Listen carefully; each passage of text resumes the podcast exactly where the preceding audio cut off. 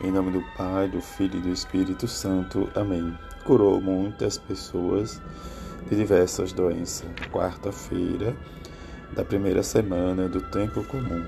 Evangelho de Marcos, capítulo 1, versículo de 29 a 39. Naquele tempo, Jesus saiu da sinagoga e foi com Tiago e João para a casa de Simão e André. A sogra de Simão estava de cama com febre e eles logo contaram a Jesus. E ele se apressou, segurou a sua mão e ajudou-a a, a levantar-se.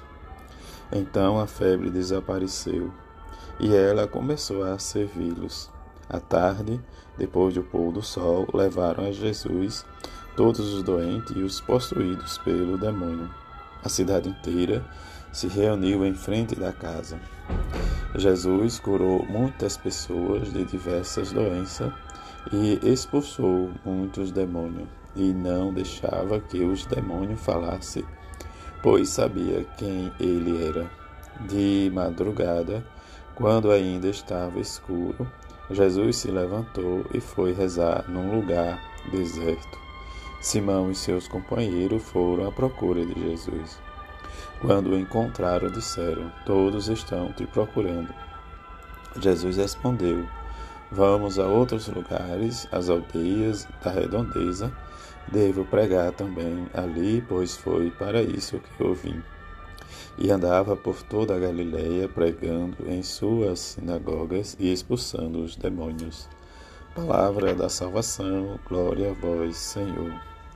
Senhor de bondade, em que possamos entender a vossa paternidade diante da luz em que nos favorece e nos dá coragem, e que o vosso Filho seja para nós sinal de alegria, em que, como nos diz a antífona de entrada, vi um homem sentado num trono excelso, a multidão dos anjos o adorava, cantando a uma só voz: Eis aquele cujo nome é império e permanece eternamente. Diante, melhor dizendo, esse permanecer diante do trono e a multidão dos anjos, em que possamos contemplar a cada dia Jesus e que realize em nosso coração quando abrimos, diz para que Ele nos cure nosso exame de consciência e que Ele seja nos favorável e que nos conceda a graça.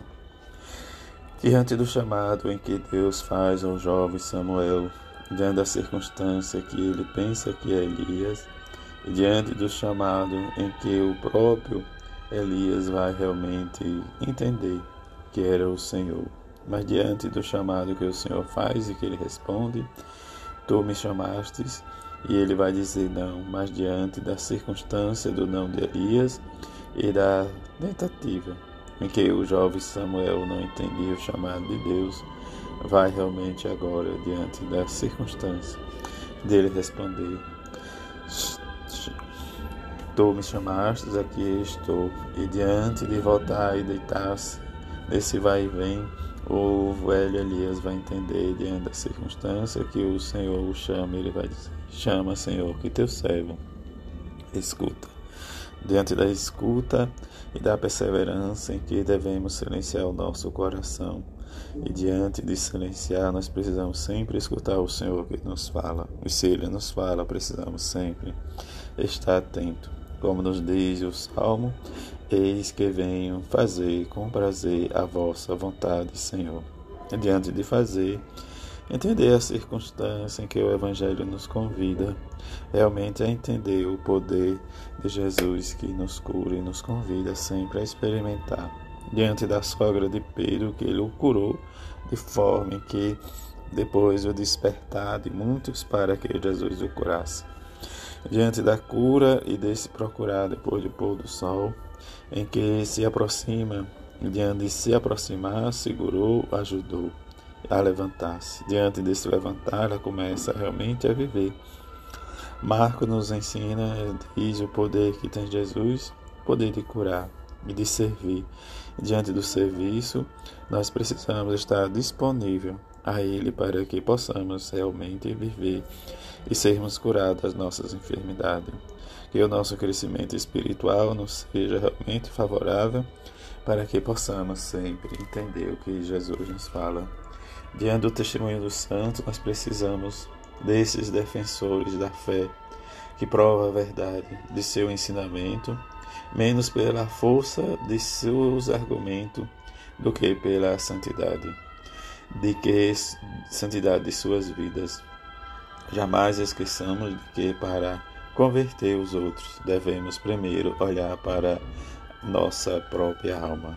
Diante desse pensamento é que nos convida sempre olhar dentro de nós para entendermos se realmente nós estamos favoráveis ao ensinamento de Jesus. E rezar, veide, ó Senhor, veide, ó Jesus, que são as lágrimas daquela que mais vos amou na terra e que mais vos ama no céu.